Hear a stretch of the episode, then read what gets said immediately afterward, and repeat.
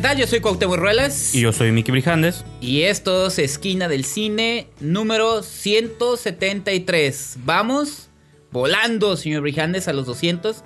Hasta pareciera que traemos un cohete en la espalda. Iba a decir más Eh, feo, no, no, dije, más abajo, más abajo, ahí, donde se cruzan, ¿no? Y Ya la sé. espalda pierdes un hombre, ¿no? Así es. ¿Cómo Eh, está, señor Brijandes? Muy bien, sí, aquí en uno de estos programas tradicionales, donde solo estamos usted y yo, para hablar de un montón de películas. Tenemos la esperanza, digo, que este sea un programa breve. Siempre fallamos en esa meta, pero en esta ocasión vamos a intentarlo porque hemos visto muchas películas. A pesar de que en el programa pasado hablamos de bastantes movies, no sé si te acuerdas. Ujú. Eh, Ready Player One, hablamos de Wrinkle in Time y un montón de otras películas que ya hemos visto por separado. Aún así quedaron pendientes un montón de cosas que quiero comentar, que checamos en Netflix y cosas así. Entonces, vamos a tratar de hacer un programa, pues, nutrido, ¿no? Y Así es. con un montón de cosas. Y de muchos géneros. y no sé qué estoy diciendo. Sálveme de este, de esta encrucijada. No, pues sí, vamos a hablar de. de- bueno, tenemos eh, a una miniserie por ahí, una producción mexicana. Así es. tenemos eh, también una cinta de género, bueno, dos. un par de cintas de género, sí. Ajá, una este, europea y una que se va a estrenar. Bueno, cuando ya escuche este episodio ya va, ya va a estar en cartelera. Pero tuvimos la oportunidad de verla en una función de prensa que nos invitó esta Corina, de, que es la eh, PR de Paramount. Entonces, Paramount México, sí. una sorpresilla de Paramount porque ya nos tenía muy, muy decepcionados Paramount con películas un poquito... No, pues más bien había sido una pausa larga porque Aniquilación no se había Ajá. estrenado, que era como su siguiente ni, eh, estreno. Paradox. y todas se fueron directo a Netflix. Así Ajá. que ahorita ya una volvieron al cine y creo que volvieron bien. Pero ya vamos a entrar en detalles. Sí. Eh, quiero mencionar un par de comentarios que recibimos esta semana Ah, en nuestros Siempre me videos sorprende, señor de YouTube. Así es.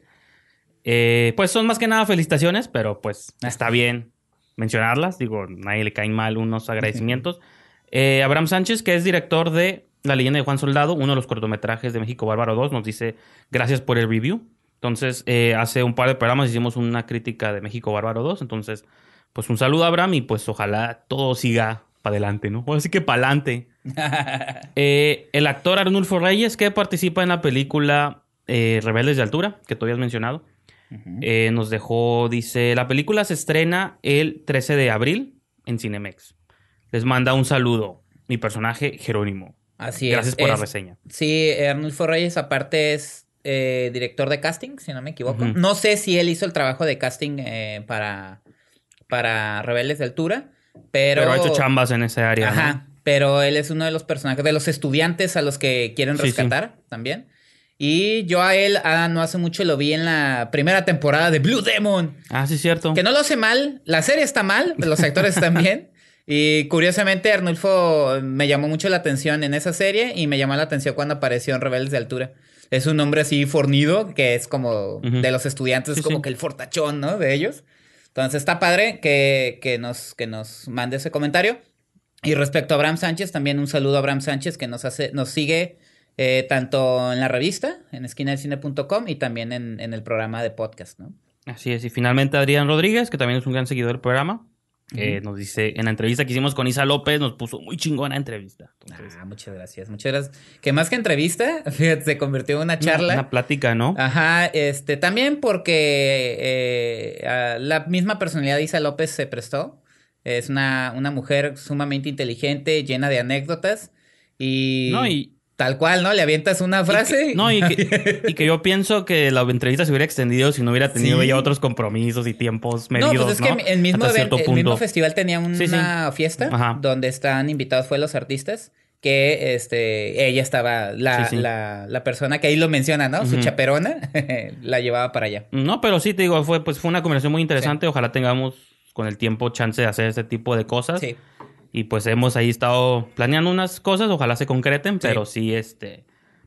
Pues yo sí los invito a que vean esa, esa conversación. Sí, más que entrevista, creo que es conversación, sí. ¿no? Con la directora Isa López, que ahorita, fíjate que está suave porque esto viene con relación con un par de cosas, de temas que vamos a estar abordando Sí. en, el, en el transcurso del programa. Este, directamente me voy a pasar a la primera y única noticia que traigo, que traemos el día de hoy.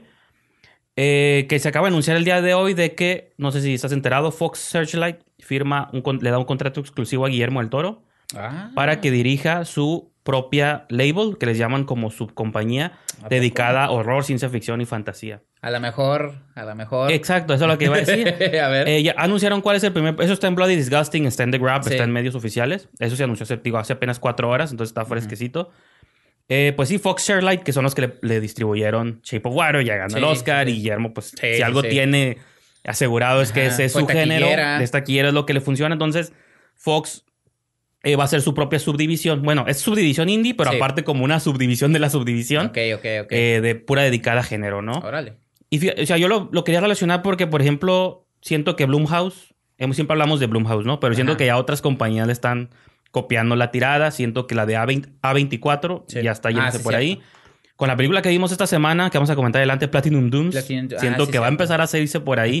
que son películas de bajo presupuesto, Sí, sí, sí. con productores chingones. Sí, o sea, sí, sí. Productores buenos. Digo, Sí. Michael Bay, la opinión Sí, que no, tengan no, de él es una cosa, pero como productor no podemos criticarlo. Pues Sabe es que de algún modo ha mantenido a Paramount ahí Exacto. con sus. Transformers. ¿no? Entonces- en taquilla. En y una taquilla de las y una de las cosas que defiende Blumhouse, bueno, Jason Blum, que es lo que de lo que yo le soy más fan, es que él dice el director me, me puede llegar con la idea que quiera, puede ser tan atrevido como quiera, mientras no cueste más de 15 millones, yo lo dejo que haga y deshaga lo que quiera, porque a mí no me cuesta tanto y en taquilla el horror siempre es exitoso. Entonces, por eso cuando Jordan Peele llegó con su Get Out, dice, pues hazla como tú quieras. James Wan dice, haz lo que tú quieras, mientras no te Y pases. que ahorita James Wan Sí, ya tiene su... sí, ¿Qué? Atomic Robot, no, no me acuerdo. Ah, sí, tiene su... compa- Sí, yo tampoco me que acuerdo, ya, pero... o sea, ya también él produce películas dentro Sí. del género de terror con esta saga que se está... Eso es spin-off sí, sí, los de Conjuro, y ¿no? Entonces, Annabelle, la monja. eso es como algo muy interesante, ¿no? De que estas compañías están dando cuenta que producir películas baratas a la larga les conviene más. Porque cualquier, o sea, usualmente van Baratas, pero bien hechas. Sí, entonces, dándole libertad creativa por completa a los autores, ¿no? Yo siento que lo que pasó con John Krasinski con Ajá. Quiet Place, digo, ahorita vamos a ahondar Sí, más sí, en ella, pero yo siento que él llega con esta idea, le sirve de algo ser compa ahí de Michael Bay, porque ya Sí, trabajó con él antes. Ujú. Dice, nomás no te pases de este budget y haz la, tu chingadera lo que quieras. No, porque yo siento que la movie tomó unos riesgos muy interesantes. Digo, Al principio. Sí, sí, no Al me quiero principio. adelantar, pero... Ajá. Sí, quien- sí, sí, ya llegaremos a al- la- Yo como, ahora sí que analista de lo que pasa en el Ajá. horror o tendencias, Sí, me estoy dando cuenta que Blumhouse dejó como esta, está despertando esta nueva ola y la gente ya se está dando cuenta. Entonces yo pienso que Fox ahora quiso hacer lo mismo. Vamos a abrir una nueva subcompañía que haga puro cine de terror y lo va a dirigir eso Guillermo el Toro, ¿no? Entonces, cuando hablábamos, o se estaba dando las notas en los reportajes de que Isa López y otra directora, que ahorita no tengo su nombre, Carla algo, creo que se llama, este, no te-. Que han estado en pláticas con él y que a lo mejor pueden trabajar juntos. Yo estoy pensando que a lo mejor Que se- de ahí va a salir. que de esa compañía que él va a dirigir, Sí, claro. puede que ella haga su siguiente película. Ahorita ya se ha anunciado el primer proyecto que va a sacar esta compañía, se llama Antlers, del director Scott Cooper, que ahí me tiene muy emocionado porque es el Ah, director de el Hostiles. el de Out of the Hostiles, Furnace, ¿no? Hostiles, eh. Black Mass, que Black Mass yo sé que fue un poco infravalorada en su tiempo, Ajá. pero yo siento que lo, lo mejor que ha hecho Johnny Depp en muchos años, ¿no? Esos dicen que sí. Con Dakota Johnson, esa muy me gustó mucho. Hostiles, pues digo, aquí lo mencioné y lo, se los repito, a mí me encantó, es de mis favoritas Western. de este año. Entonces Scott Cooper ahora va a ser el que haga una primera película en esta nueva label. Y el guion está hecho por Nick Antosca, que es el que ahorita está dirigiendo eh, Channel Zero. Ah, es un programa de sci-fi. No, ¿Ya no está involucrado Max Landis en esa? En ese proyecto? No, ¿verdad? No, él está como productor ejecutivo, Ah, me parece, pero el guionista es Nick Antosca y que ha escrito Hannibal y ha escrito otras películas de terror. Entonces creo que están armando un buen equipito. Y pues digo, repito, esta es la única movie que tiene anunciada. Según el label o la compañía todavía no tiene nombre. Se va a anunciar próximamente. Ah, pues sí. Pero pues Y en la charla que tuvimos con Isa López, pues ella ya dijo que lo que van a hacer es género. Con Así el es. proyecto con Guillermo del Toro. ¿no? entonces pues Guillermo ya tiene trabajo seguro. Ajá. Que suave que él esté manejando esta Sí. compañía de género. Y pues Género, está suave. No, y digo, y creo que Guillermo del Toro es algo valora es el autor, Sí. él siendo uno.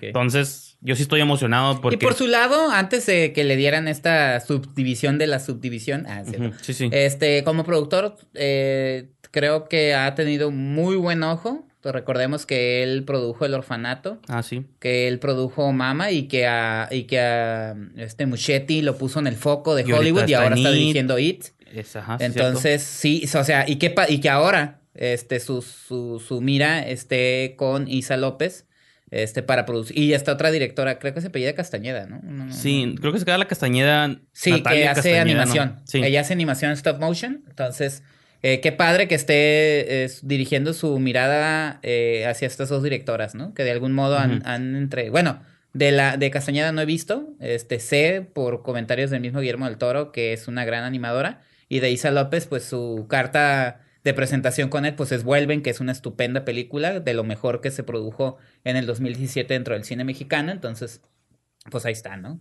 Sí, por ejemplo, uno de los quotes que viene ahí de Guillermo dice que él durante mucho tiempo tenía la esperanza de crear un como un ambiente en el que él pudiera distribuir y darle, bueno, nurture, como Ahí está, darle, así como amamantar casi casi eh, nuevas voces del horror y ideas inventivas en el género, ¿no?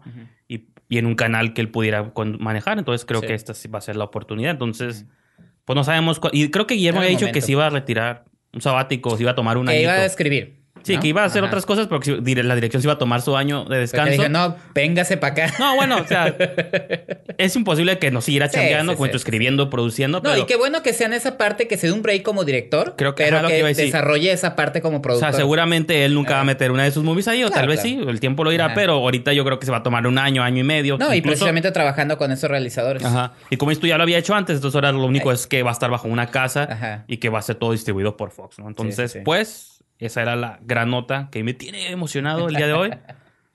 y pues, no sé, digo, sí, yo creo que así rápidamente ya podemos pasarnos directo a los reviews, o a menos que haya algo que quieras mencionar por ahí, pero no. No, creo que vamos directamente Ok. a los reviews. Si quieres, eh, empiezas tú con... Ahí traías, es que traías pendiente Sí. ya una reseña desde el programa pasado. Traigo pendiente un par de cosas que vi en Netflix. Bueno, la semana pasada traía dos y ahora ya son tres. Este, eh, la película de Paul Solet, Bullet Head, se estrenó ya en Netflix hace como una o dos semanas. Yo había mencionado aquí que tenía muchas ganas de verla. Y pues creo que me dejó un poquito decepcionado. Eh, yo no sabía de qué iba la premisa, sabía que era como estos tres ladrones de poca monta, ¿no? Como les llaman, que era Antonio Banderas, eh, John Malkovich y el hermano menor de, de Macaulay Culkin, Rory Culkin. Es- eran como, son como tres maleantes que quedan atrapados en una bodega. Y resulta que esa bodega se usaba o se llegó a usar para peleas de perros, ¿no? Como estas peleas, este, dogfights. Y, y hay un perrillo ahí que se quedó varado, que le pertenecía como a unos malos, unos mafiosos, este, rudos. Que un- o sea, Antonio Banderas era uno de esos mafiosos. El perrillo se queda ahí varado en esa bodega. Cuando llegan estos otros tres ladrones, tiempo después para esconderse de la policía y de otras personas, que son, repito, Adrian Brody, este John Malkovich y Rory Culkin. Se, Ah, encierran- se esconden en esa bodega, pero resulta que en esa bodega está suelto este perro con hambre. Entonces medio cuyo, pero no tan... Pero lo, lo que hace diferente la película es que cada... Cuando están conviviendo, conviviendo estos tres ladronzuelos, se viaja como en flashbacks de cómo es que llegaron ahí. Y qué cuáles fueron los caminos de la vida que tomaron para terminar ahí encerrados en esa bodega y cometiendo crímenes. Ese es el elemento que yo entiendo que Solet quería hacerlo distinto, pero a mí fue lo que no me terminó gustando, ¿no? Creo que lo que pudo haber sido un simple como horror de supervivencia de tres hombres atrapados en una bodega vacía donde hay un perro que los quiere cazar porque es un perro entrenado para matar. Pudo haber estado suave, pero estos detalles de quererte poner flashbacks y mira lo que hacían ellos, cómo se tornaron a la vida del crimen. Yo creo que habrá a quien le guste ese elemento, Pero a mí fue lo que me sacó de la movie. Pues obviamente no me interesa, son cacos, son ladrones, ya lo que hagan. Ahorita que dijiste un perro Sí, sí. rabioso, me acordé de. eh, hace unos días estaba escuchando un episodio de Cine Garage Ajá. donde tienen invitado a Hugo Lara Chávez y hablan de sus películas favoritas y, me, y menciona El atraco de los Doberman.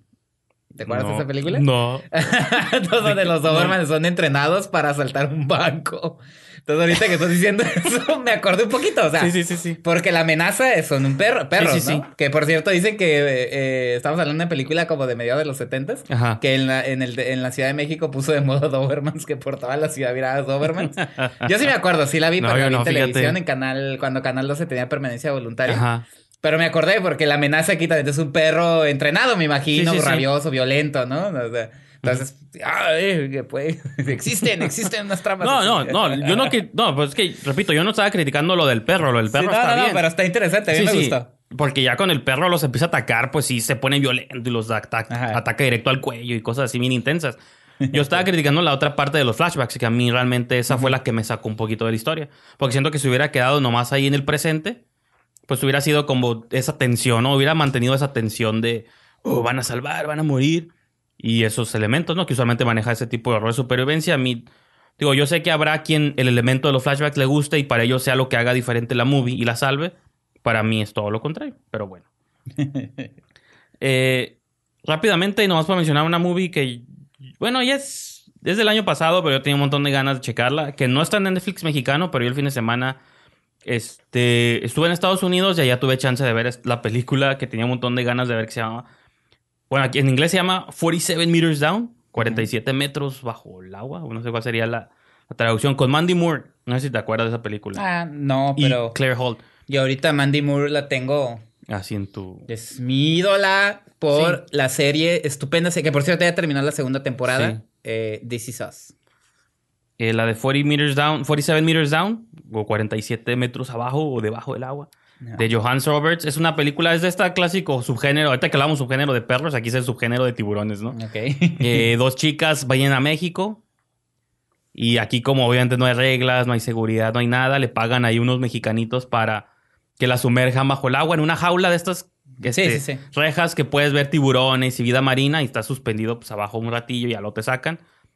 Pues como son de condiciones tan deplorables y tan ilegales, pues la, la reja esta se termina hundiendo, se quedan 47 metros bajo el, este, bajo el mar y pues hay tiburones eh, rodeándoles y es la tensión de cómo van a sobrevivir.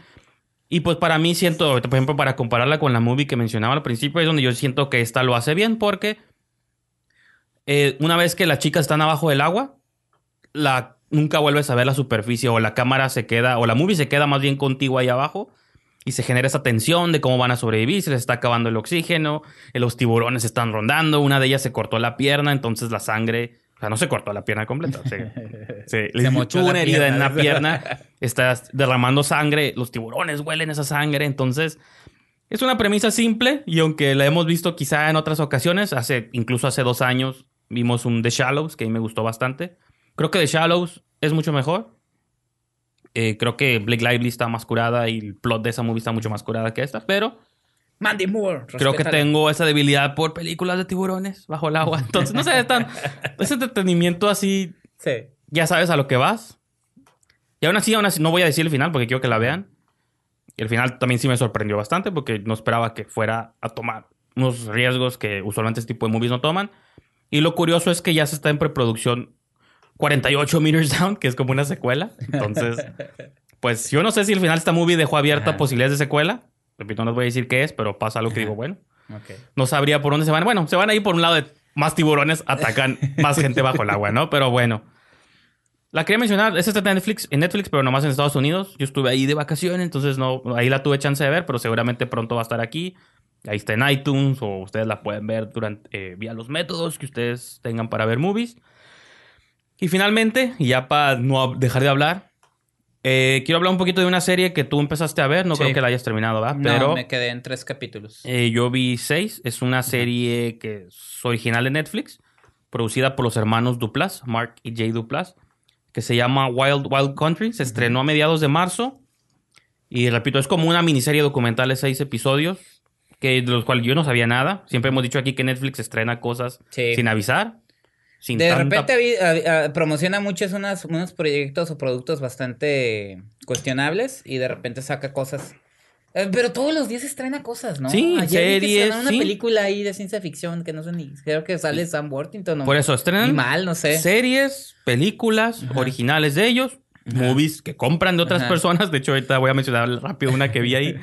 Entonces, yo no, y no, no le dan el tiempo que, yo lo hemos Sí. mencionado, que respiren sus cosas, ¿no? Hace un mes hablábamos aquí de Jessica Jones y la estábamos alabando ¿Eh? y que muy curada y pues ya la opacaron un montón de cosas, Sí, ¿no? ya, ya, ya fue. Entonces, seguramente ellos saben cómo le funciona el negocio. Por algo lo hacen y lo hacen bien, pero eh, lo malo de esto es que de pronto se entierran un montón de estas cosas. ¿no? Bueno, es lo que yo pensaría, que se, se entierran proyectos buenos o pasan desapercibidos porque no les dan la publicidad que les dan a otras cosas. Por ejemplo, en Jessica Jones sí le invirtieron espectaculares. Sí. Aquí en Tijuana veíamos camiones, este, todos envueltos de publicidad de. ¿Cómo se llaman esos rótulos que les ponen a los camiones? No me acuerdo, pero. Pues sí, todos, o sea, los camiones, en paradas de autobuses. Veías Jessica Jones por todos lados. Pero así como estrenan eso y le apuestan todas sus fichas a esa serie, sacan otras cosas que también son originales de ellos, pero bueno, hay que las descubra quien las quiera descubrir. O vean un review aquí, un review allá y pues chance lo, lo ven, ¿no? Pero pues como siento que hable mucho, no sé si tú les quieras explicar poquito de qué va la Bueno, premisa. de- el documental se, bueno, ya lo dijiste, Wild Wild Wild Country. Country, sí. Este se ubica, eh, bueno, te empieza a poner un contexto como a partir de en la época actual, pero se va en un flashback y Ajá. nos ubican a la secta de Osho o los ¿cómo le dicen? Rajneeshis, Rajneesh. que era un gurú hindú que a finales de los setentas se hizo muy famoso por sus eh, teorías, bueno, no, su manera de, de, de proclamar sus ideas espirituales eh, sobre el sexo libre, el amor libre, este, y que eh, contradecía mucho de los convencionalismos que, que existían en ese momento y que mucha gente de poder este, y, eh, se acercó a él precisamente Sí, para sí. encontrar iluminación en sus vidas, ¿no?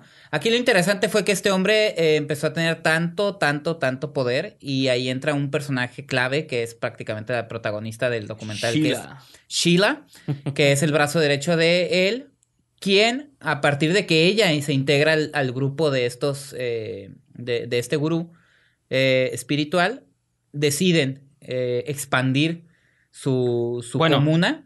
Y, y eso donde, por ejemplo, está plagado de todo. Siempre hablamos Sí. de los cultos. Todo Sí, esto sí. tiene lo lado bueno, lo lado malo. Creo que el documental aborda eso, pero realmente no se van de la India por cuestiones de que ah, queremos expandir. Bueno, sí, así te lo venden, Pues pero sí. realmente, si, si recuerdas, la Tenían India, broncas. la, ajá, la India ya los estaba persiguiendo Sí. porque decían, estos están operando Ajá, y están sí, haciendo su negocio con bancos y todo esto.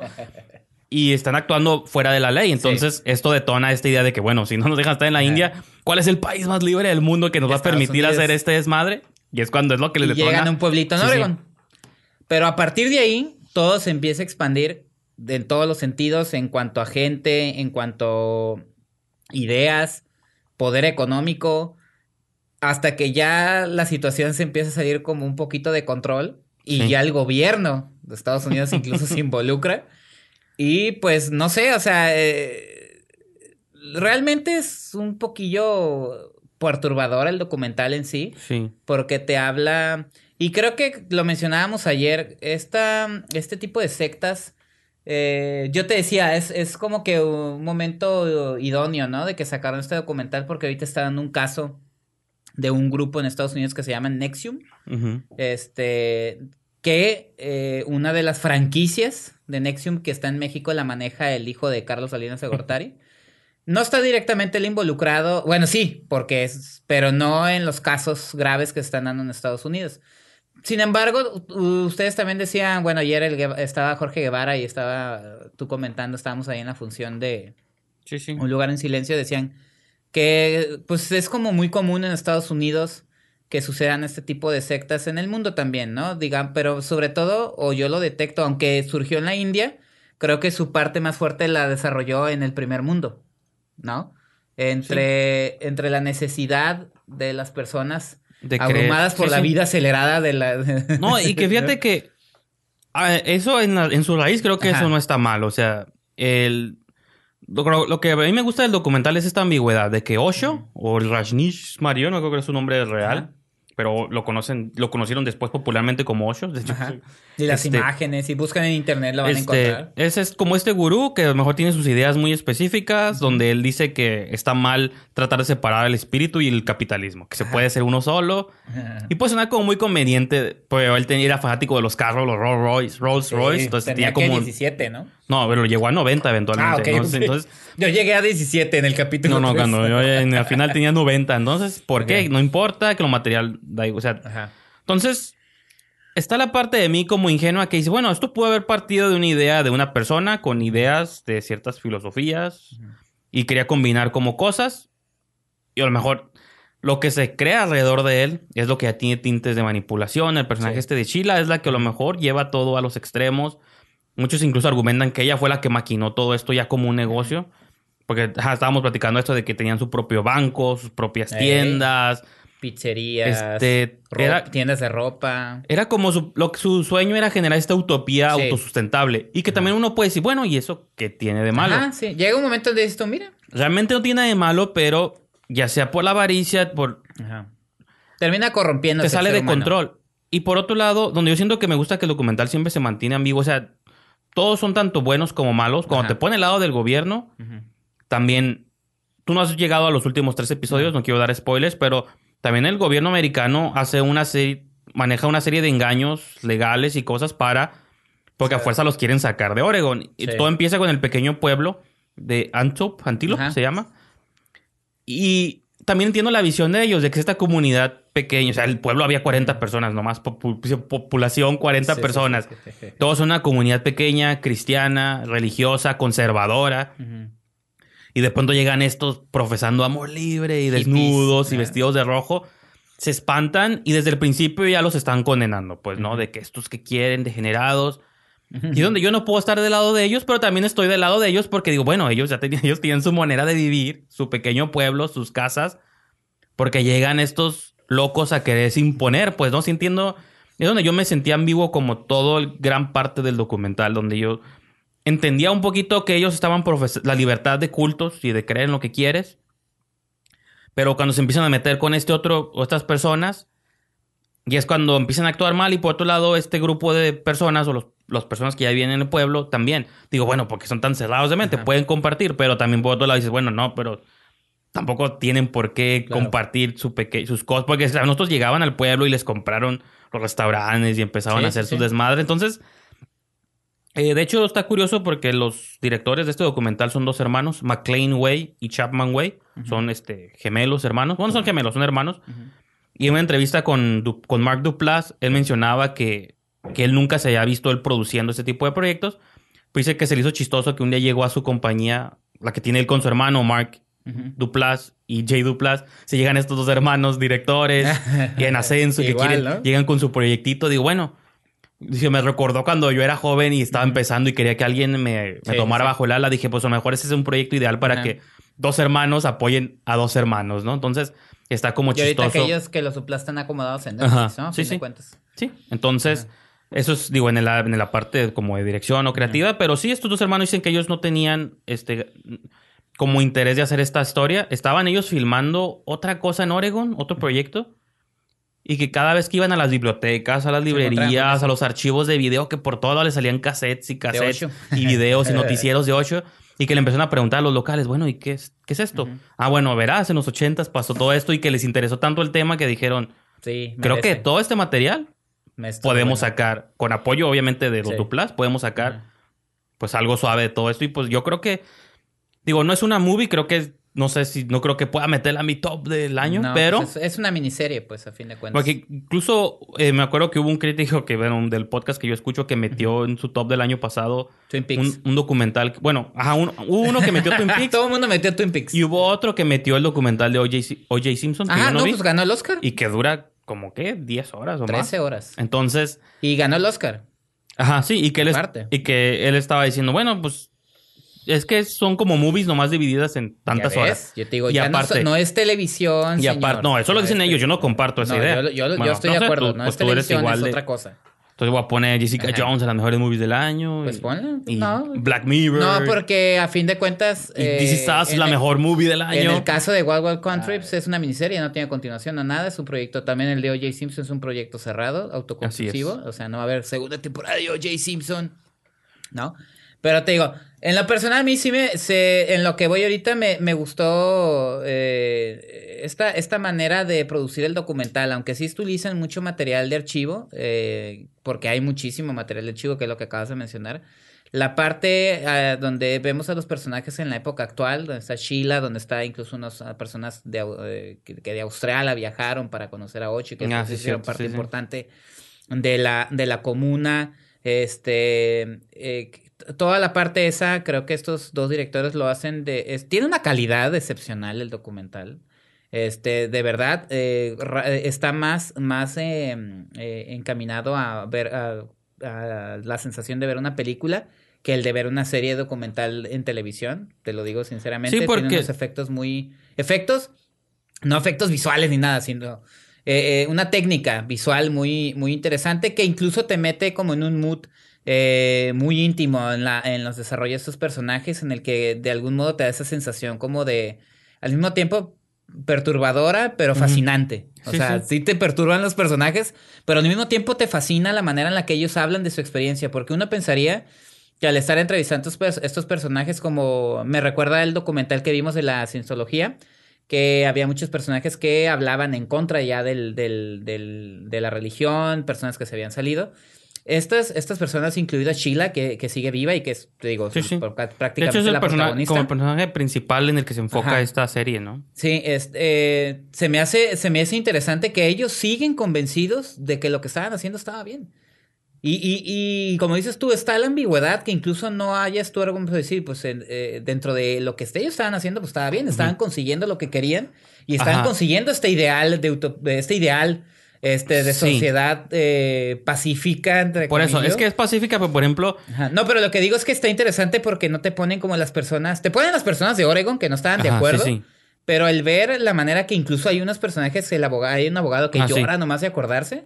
por eso, tú, wow. o sea, es que ahí cae en eso, de que los Ajá. seguidores de Osho, yo no puedo culparlos a ellos de sus entiendo. creencias, porque ahí realmente la que, la que maquinó todo fue Sheila. Pero eso es el poder que tienen los cultos. Ajá. Y me acuerdo mucho de esta película. los que- líderes la- sí, carismáticos. o sea, la película que hablábamos hace unos episodios de tiempo compartido, que va Ajá. por otro Ah, tipo de cultos sí, y otro sí. tipo de ideas, pero es esta idea de que estos líderes tienen esa facilidad de manipularte de algún modo. Y no es que yo quiera decir que sean personas débiles, pero cuando tú estás, como dices tú hace rato, susceptible a querer encontrar respuestas a algo muy específico, Sí. pues te pones susceptible al engaño, pues, Sí. o a que un timador que te hable bonito y te, de, de, yo te voy a dar todas las respuestas Sí. que estás buscando, Mira, aparte pues también hay te va a convencer, factores. ¿no? Entonces, pues, Sí. nomás para terminar el punto. Sí. Entonces, cuando Chile empieza a usar ciertos métodos de armarse, porque sabes que si Estados Unidos me ataca con armas, yo quiero- Sí. ocupo armas también. Entonces, compran armas para todos sus pueblos. Sí, sí.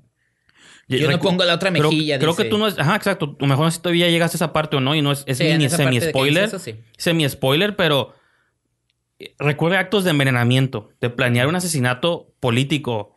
Entonces, dices, esto ya está mal, pero partió de algo, de una idea ¿Qué gobierno que no lo hace?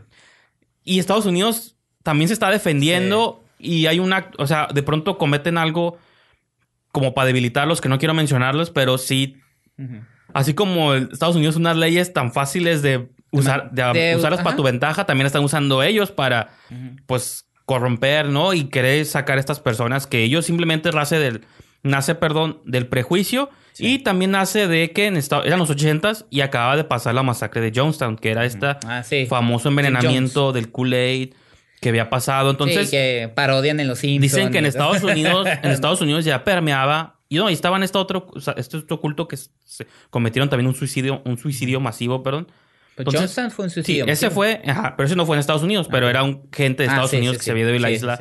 De Que hecho, por ahí hay una teoría de conspiración René que Cardona. René Cardona tiene una película que se llama Guyana, la isla no sé qué. Y es como una versión libre de esta película, de esa historia. Y habían pasado otras cosas con cultos. Dicen que en Estados Unidos también subconsciente colectivo ya está vestida de que oh, los cultos son malos, son satánicos. Entonces, Sí, pues ahí venía también el este Charles Manson sí. después. ¿no? Ah, ándale. Entonces, repito, siento que todo esto fue una cosa fue un momento específico donde pasaron cosas en la mente, en todo. Yo no, por ejemplo, me gustó porque yo no terminé pensando ni en buenos ni en malos. Yo terminé pensando, pues, es un evento muy extraño que sucedió. Mira. Terminé no estando de lado ni de ninguna de las dos partes. Me quedo un poquito nomás con la idea de que Sheila creo que es un gran personaje. Creo que si fuera un personaje de ficción no lo, no lo compraríamos o diríamos que es demasiado exagerado. Pero sí es un personaje muy interesante. Y yo creo que es el que se termina robando el proyecto y con el que yo me quedo de que, pues, está Ah. suave, ¿no? Está entre suave Ajá, y siniestro, ¿no? Sí, no, mira, eso que mencionas, lo, también lo comentaba yo de que esos cultos regularmente suceden en el primer mundo. Bueno, que- porque incluso la- en, este, en este documental la India ya los tenía perseguidos, ¿no? Y se tuvieron que ir. Eh, sucede mucho, te digo, el, el- el- la secta o el culto que te acaba de mencionar es Nexium y el, el líder es eh, Kate Ranier, que lo tienen detenido ahorita. Y este, una de las franquicias en México. Aquí en México funciona diferente, digo, a fin de cuentas somos tercer mundo y este tipo de, de organizaciones funciona más directamente como con gente de poder, gente de dinero, gente famosa. Pero en el caso de Estados Unidos o en el primer mundo siempre eh, llegan más como, también, como, como lo mencionaba yo ayer en la plática, con gringos aburridos de su vida. No, o incluso hacen, se burlan incluso de los mismos artistas que tienen un gurú. Porque tienen que, como Justin Bieber, Ah, que sí. tiene un pastor o algo así, ¿no? O creo que ya no. Bob Dylan en su tiempo también lo tuvo. Este, e- esa es como esa búsqueda espiritual que el ser humano siempre tiene y que creo que lo refleja también el documental eh, claramente. Te refleja tanto la necesidad espiritual y de búsqueda y de, y de no sentirte a gusto contigo mismo y también de cómo te abruma la sociedad Exacto, moderna. no, pero esa nunca ha tenido un problema. O sea, No, pero te digo, nada más para terminar, Sí. y también te muestra lo corrompible que es el ser humano. O sea, o Eso. sea, a fin de cuentas, su plan se. porque es, porque es el ser humano es corrupto. Sí, sí, sí. Este. Eso es lo que molesta, por ejemplo, Ajá. o sea, el catolicismo, incluso hasta, bueno, la cientología no, porque eso sí parte de que un alien vino de otro planeta. Sí, sí. Pero, o sea, muchas de las religiones o cultos, que para muchos es lo mismo y para otros, pues cada quien va a defender su cosa en lo que cree, sus premisas siempre es ser buen pedo, ¿no? O sea, yo siempre me quedo con esa idea de que sea buen pedo contigo, con los demás, obra bien y ya. Así es. Y todos, muchos caen como en eso. digamos. Entonces, creo que eso ni siquiera. Esa necesidad como de creer en esas cosas, o esa espiritualidad que a lo mejor trasciende a uno solo. Yo no. Eso, pues yo nunca lo he criticado. Si lo critiqué en un momento, pues era cuando era joven y rebelde y odiaba las religiones. Pero yo digo, está suave que la gente quiera buscar respuestas a lo Sí, que no, Es comprende. normal, ha sido toda la vida. A lo que no comprende, y ya sea que lo manifieste una religión o en un modo de vida, el New Age. Ha sido parte de nuestra existencia. Sí, en o el este- New Age, en los- este inmenso planeta. Hay gente que cree en los cristales y cosas así. Digo, crean en lo que Sí, crean, sí, sí. pero como dices tú, cuando hay gente que Ajá. ve esto, se aprovecha y te empieza a extorsionar, a sacar lana, Sí, sí, sí. a quitarte cosas. Y, y por otro lado también te demuestra lo, lo... las leyes en Estados Unidos, o sea, por decir, ayer mencionábamos, ¿no? Que México también, digo, Me- México está más, eh, tiende más a la corrupción eh, en ciernes y el manejo de dinero y de influencias, ¿no? O sea, yo hago lo que quiero si tengo el billete para pagar y corromper esta ley, ¿no? Exacto. Pero en Estados Unidos nada más busca entre líneas y prácticamente, o sea, es- hay, hay, hay cosas en la constitución que ahí mismo revisan en, la, en el documental, como la facilidad con la que se apoderan del pueblo, de que ya antes de que se apoderaran del pueblo, pues ya tenían su propio gobierno en un terrenito, ¿no? Ya tenían su propia ciudad Sí, sí, sí. porque eres libre de hacer esto, de aquello y aquello. Entonces está, está, está curioso, digo... Incluso han hecho parodias en Los Simpsons, ¿no? De que se burlan un poquito de Ah, la constitución de Estados ah, Unidos, de bueno. que es No, pero te que la acuerdas. puede modificar como Hay, quiera. hay- hay unos episodios de los Simpsons clásicos donde el, el culto este que lo mero Ah, sí, sí. Es lo que dije hace un momento. Sí, sí, yo sé. Sí, sí, el pero, líder. O sea, me refiero a que es. y es Jim Jones. Ajá, eso está inspirado en una combinación de Jim Jones, lo de Ajá, de 8, todos. lo de 8 ya había pasado, o sea, en los Sí, 80, sí. entonces, pues sí, o sea, este, son, yo digo, yo me quedo como proyectos interesantes y Sí. creo que está suave en un documental que parezca más, o sea, que si fuera una ficción no lo creerías, ¿no? De que, Sí, claro. "Ay, ¿a poco pasó Sí, es más eso?" impactante saber que existió y que hay documentos que lo avalan. Ustedes se pueden meter a- a- en Google y en Wikipedia y en lo que quieran y toda la información de Sheila, de Osho, de Exacto. la secta, todo viene clarísimo. Y, es, y que realmente es una historia que yo no conocía. Ajá. Y los directores, los, inclu- los directores incluso y Duplas dicen, nosotros, qué chistoso que nosotros vivamos aquí, nadie sabía. O sea, hasta incluso en los medios lo manejaron como que nomás fue local en Oregon, ¿no? no, ¿sabes y, qué? y lo que el, alcanzó el a salirse, caso en ¿no? sí no lo profundizan. Osho sí, Sí. es muy conocido. Ah, no, las sí, frases tiene él y la libros, imagen y todo eso. y ajá. sí.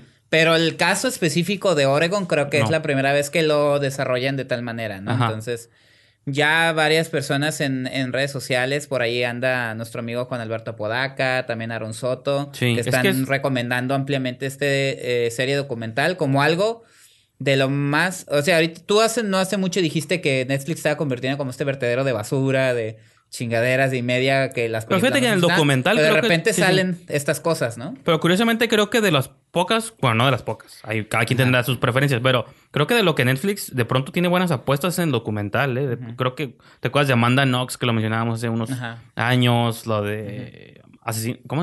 Haciendo Ah, un cierto, asesino. sí, cierto, y hay otros, o sea, yo sé que hay mucha gente que le gustan muchos Fíjate que documentales el género Netflix. documental también tiene como esa fuerza Yo- de impactarte al saber que es real y te lo están mostrando. Yo, tiene esa... ajá, yo casi no, pues como también lo he dicho aquí, yo casi no veo documentales. Yo sí. Me niego. Ajá. Este terminé viéndolo más que nada, me- lo terminé viendo más por mi obsesión y fascinación con los cultos. los cultos. con- porque el título decía un culto sexual y dije, "Ay, ¿qué es esto? y decía una historia nunca antes contada y me llamó más la atención por ese lado. Me terminó gustando, obviamente, por otras Ok. razones. Pero sí creo que esos son. Rara vez veo docus, o a lo mejor también por eso dije, a lo mejor estoy exagerando y todos están buenos y este es uno más, pero Sí. estoy viendo que Te sí falta ver La Libertad del Diablo. que por cierto ya está tocando en Cine. Tonalá. ¿Te acuerdas que hace una semana decíamos, Sí. no se está proyectando ese Sí. documental? Pues está en Cine Tonalá durante todo el mes de abril, Sí, me sí, parece. todo el mes de abril se estrenó antier. Ajá. bueno, no sé en qué día estamos. El domingo primero Sí, sí. fue la primera función y va a estar todo el mes de abril en Cine Tonalá Tijuana para los que estén interesados. Váyanlo a ver, La Libertad del Diablo de Bernardo González, en la página de esquinadelcine.com. Ahí pueden checar una reseña de su servidor sobre este documental para que aprovechen, ¿no? Digo, hablando de documentales, pero bueno. Señor Brijandes, con eso cerramos los comentarios para Wild Wild Country. Así es. Y quería, pues sí, Ajá. entonces eso es como lo que vimos en Netflix, ¿no? Sí. Más o menos. Y ya podemos pasar a los estrenos de cine. No sé si tú quieras comentar Sí, un poquito a- de tu... Mi cuota de cine mexicano. Qué chistoso porque no... Salió de una broma, pero se está haciendo como regla, Sí. ¿no? Cada episodio hay una cuota de cine mexicano y una cuota de cine de terror, de, ¿no? de terror. Y en esta doble tarifa. Bueno, Pues- puede que haya doble de Ajá. cine mexicano si yo menciono que me atreví a ver la película de tu de nuestra nueva ídola Isa Ajá. López, todo Ajá. Mal. Sin andar mucho en esa, pues sí, el título le hace justicia al contenido, todo mal, pero A mí Que sí me gustó. que se quede, que ya no lo habías mencionado, película ya, de Isa ya tienes un review de ella. Ajá. Sí hicimos review, ¿verdad? Todo mal o no? Eh, hay una reseña. Ah, no. No, en el Eh, programa no, ¿verdad? Hay una reseña en la página de Javier Espinosa sí. que los invitamos a que a esquinaelcine.com que la revisen. No hicimos porque se atravesó el programa de Se ella, atravesó ¿verdad? lo de San Diego Latino y Ah, nos cierto. quedamos casi casi todo eso lo cambiamos por el programa especial con Isa López. Pues sí. Ahí comentamos algunas cosas, pero pues eh, sí, ella también entiende que no es para todos los gustos. Yo a mí me gustó, no considero no. que sea su mejor película. Que se quede en el género. Este, pero sí me, sí me hizo pasar un buen rato y viene a, a- viene eh, a la mesa precisamente porque eh, dentro de la comedia el cine mexicano se está enfocando mucho en la comedia romántica, pura comedia romántica cursi, pura comedia romántica cursi. Y realmente ahí es donde yo resaltaría un poquito el trabajo de Isa López con todo mal, porque realmente no es una comedia romántica, es una comedia tipo Hangover, tiene acción, este, puede o no gustarte, pero eh, lo interesante de todo esto es que eh, se sale de la línea que está manejando ahorita el cine comercial mexicano. Y menciono esto porque está, para mí está esa. Próximamente viene Rebeldes de Altura, que también es una y lo que te comedia. preguntaba, ¿y hasta que la boda lo separe, crees que también entra Ah, en ese por- a eso Ah, voy. Sí, precisamente eh, la que me tocó ver este fin de semana fue Hasta que la boda nos separe, de Santiago Limón, que es una película que eh, yo digo que Santiago Limón tiene como una obsesión como por las bodas, porque ahí les va una frase que puede resultar temible, dependiendo cómo lo interpreten. Hasta la- que la boda los separen, yo la podría eh, eh, describir como de los creadores de la boda de Valentina. Así es, señores. El director de Hasta que la boda los separen Ajá. fue uno de los co-guionistas de La boda de Valentina, una de las peores comedias románticas que he visto en lo que va del año. Pero el dato curioso de Hasta que la boda lo separen es que realmente es un remake de una cinta rusa producida por Timur Berbanketov Ujú. que se llama, bueno, en inglés, en ruso se llama Gorko, Gorko. y en Estados Unidos se conoció como Kiss Them All. Ok.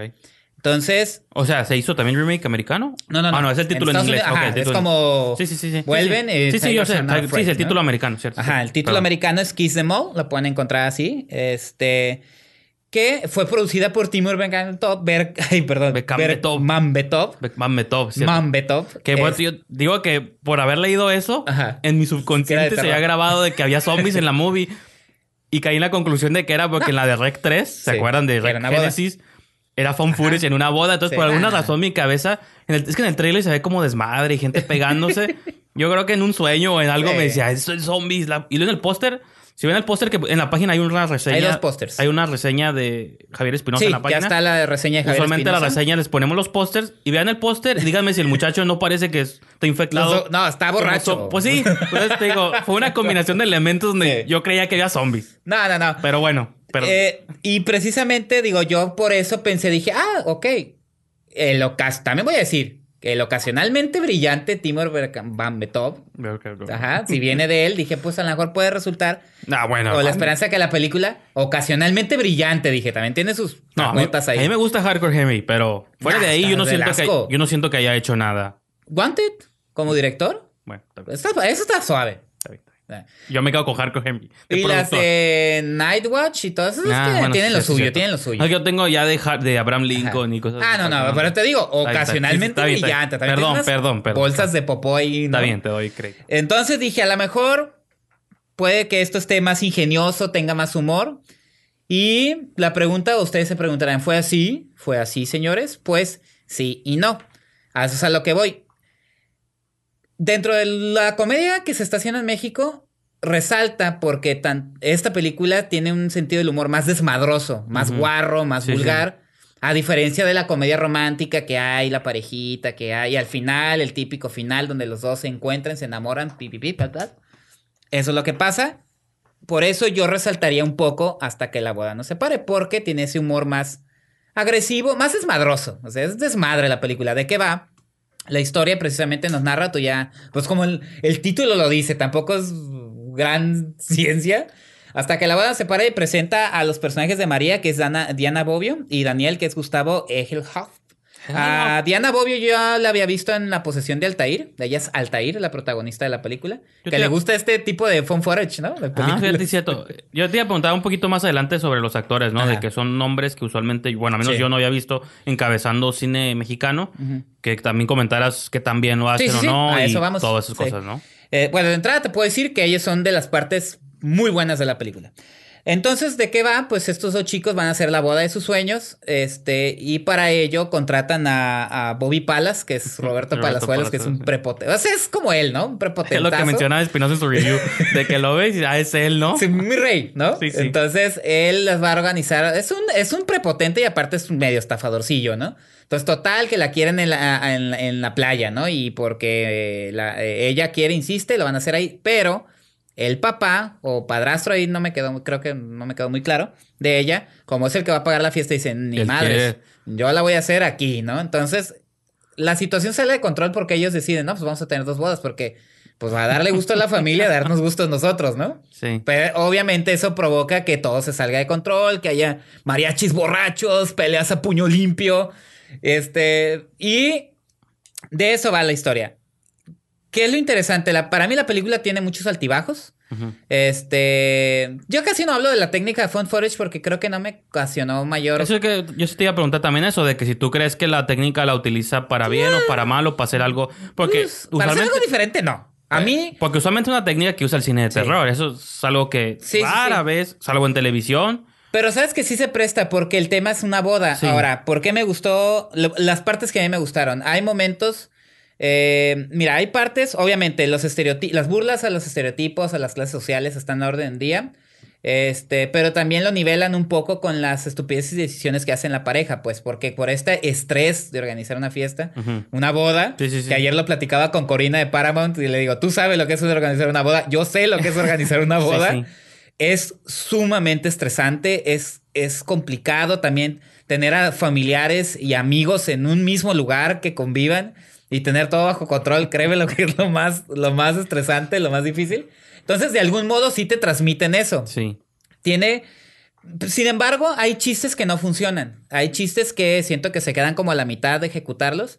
Pero hay momentos eh, eh, en la fiesta, precisamente cuando sucede esto entre las familias. Creo que son los mejores momentos de la película.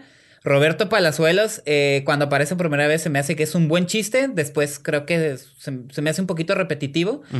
Pero aparte también siempre pasa, ah, o me han contado, en, en mi caso no pasó, siempre como que hay el, el invitado famoso. Bueno, yo tenía mis invitados también ahí, ¿no? Este, esquina del cine, espectáculo. de esquina del cine. Y en este caso, el invitado famoso es Ada Ramones. Te soy sincero, a mí Ada Ramones de un tiempo para acá ya no me estaba interesando lo que hacía. Cuando vi el avance dije, ay, a ver qué va a pasar. Créanmelo, dentro de las, partes, las mejores partes está Ada Ramones haciéndose, de él haciendo mismo, de sí ¿no? mismo Es algo chistoso. y burlándose de él mismo de manera cruel, al mismo tiempo chistosa y cruel. Creo que esos son los mejores momentos de la película y los protagonistas. Diana Bobbio a mí me parece, créemelo, de- me demuestra que es una buena actriz porque yo la vi en un registro totalmente distinto en la posición de Altair, como una chava supuestamente poseída Sí, sí.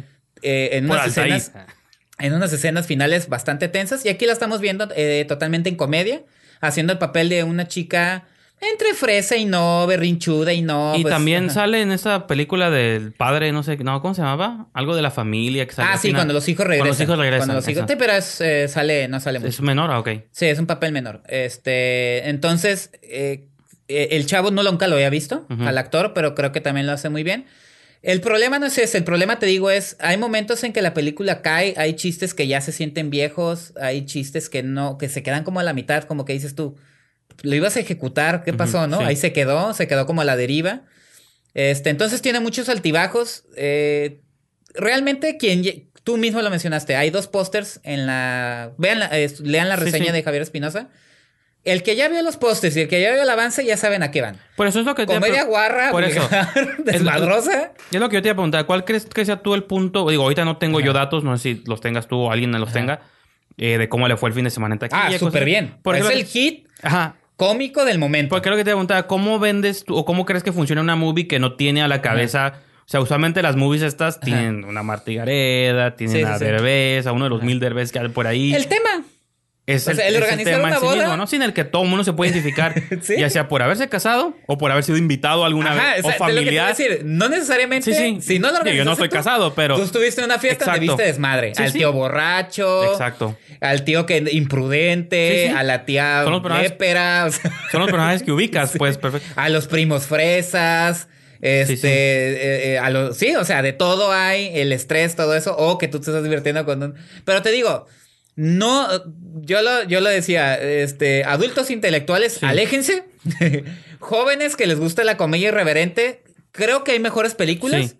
Pero dentro del, dentro de lo que hay ahorita de comedia mexicana, que realmente todo está inclinado a la Sí. comedia romántica, creo que sobresale. Digo, el, el- el- el campo no es muy amplio, pero creo que sobresale.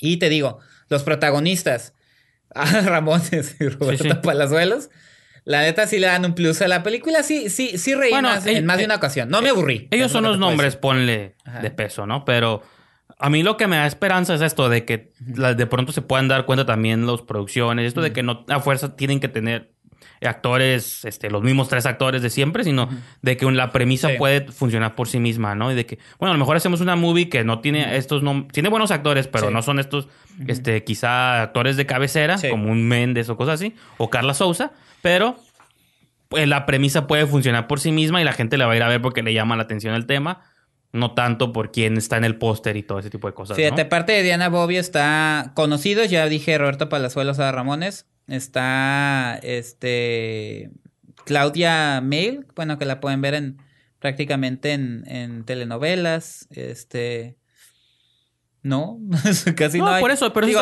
yo lo veo así ah, no, como yo lo veo que como quería algo- decir son rostros Sí, sí. Que has visto en otras películas Ah, sí, mexicanas. El que sale de su papá, el que sale de su mamá. Ay, la que sale de mamá del protagonista es, su- es una Perdón. Pero digo, yo Le- veo Disculpe mi ignorancia, pero es una actriz, un rostro súper conocido. De hecho, creo que ella es maestra de actuación en TV Azteca.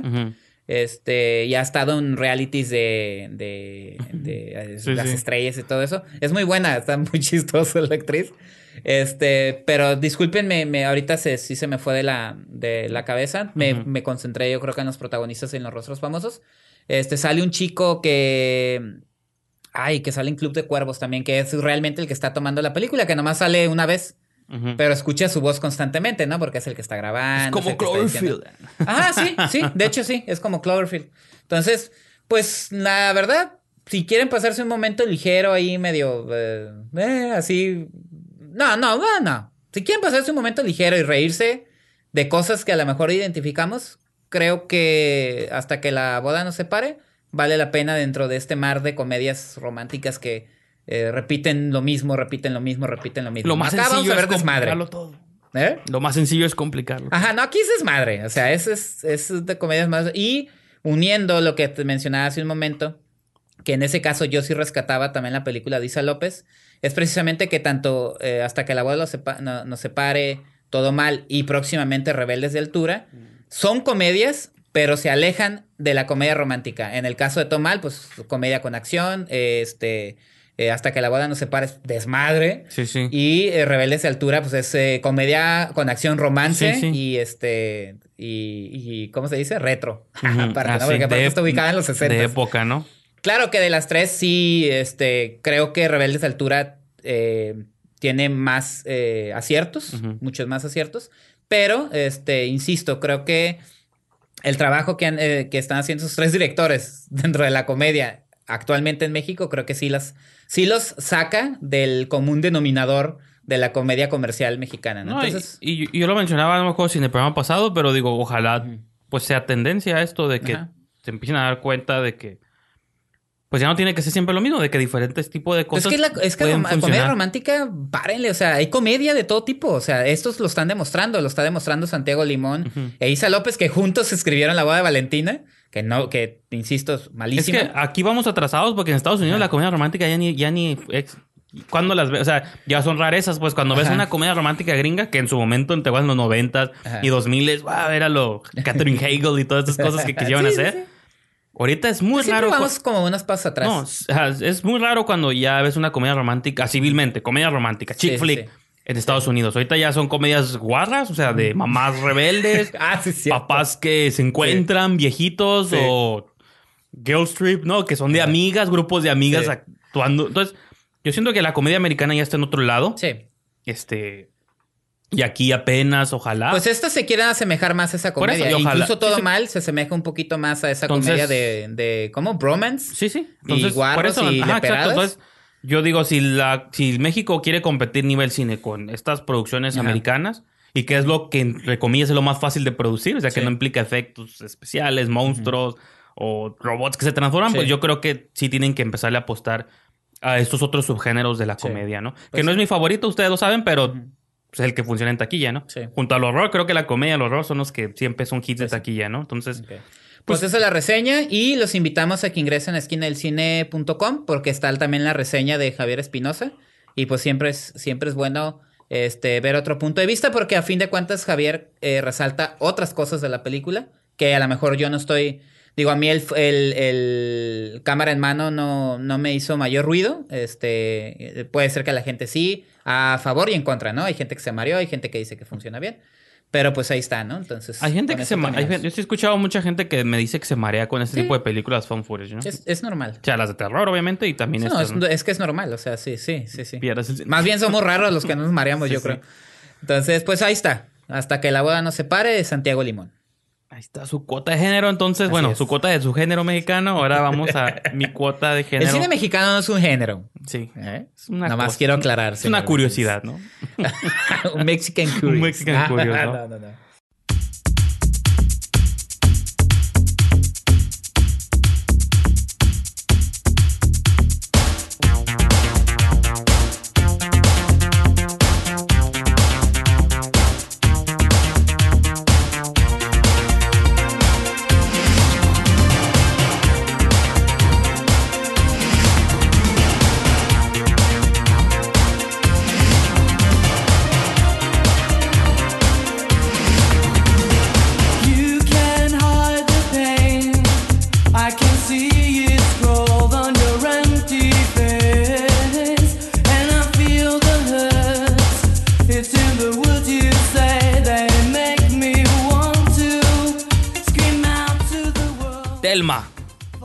Maldición de Telma. Se pusieron aquí. Porque. Y que volvemos a la charla que tuvimos con Isa López, donde ella comenta la película y tú aún no la mirabas, pero ya estabas puesto para, Sí, para yo- verla cuando la estrenaran, ¿no? Pues. nos pasa como. y Digo, no lo menciono de a gratis. Va a tener mucho que ver con la de Voraz, ¿no? Que es del 2016. que Estuvo en festivales. Llega a México y Estados Unidos hasta el 2017. Entonces son estas movies que constantemente cuando estás siguiendo como noticias o info de lo que se está estrenando en otros países o en otros festivales, pues yo a mí siempre me generan como la curiosidad. Por ejemplo, ahorita la que está sonando mucho es la de Hereditary o Hereditario. Ajá, sí, con, Pero- con Tony Collette. Pero el estreno comercial ya se acerca. Ya empecé a ver trailers aquí en los cines de Tijuana, bueno, de México. Entonces, esa sí, esa sí, Esa yo sí- tengo muchas ganas de verla. este, pues son estas cosas que están pasando con el horror que a mí me emocionan bastante, ¿no? Entonces, Telma es una película noruega que eh, ya había estado en circuito de festivales durante todo el 2017 y apenas ahorita yo dije, no, esto nunca va a llegar. Realmente, pues son esas movies que yo pierdo la esperanza, ¿no? Digo, ya eventualmente la veré. Pero pues se estrenó ahí en un par de salas aquí en la ciudad. La distribuye Cine Caníbal, que también ellos distribuyeron eh, Voraz el año pasado. Y menciono mucho Voraz porque no lo he dicho yo, lo han dicho un montón de críticos, no soy como... No de estoy- hecho, lo comentaste incluso en la charla de que estabas haciendo comparaciones Ajá. con Boraz del Sí, modo. No soy yo el. Yo, ajá, yo Ajá. por el método de distribución y del origen, pero realmente eh, yo no sabía que el plot iba a ser tan similar, ¿no?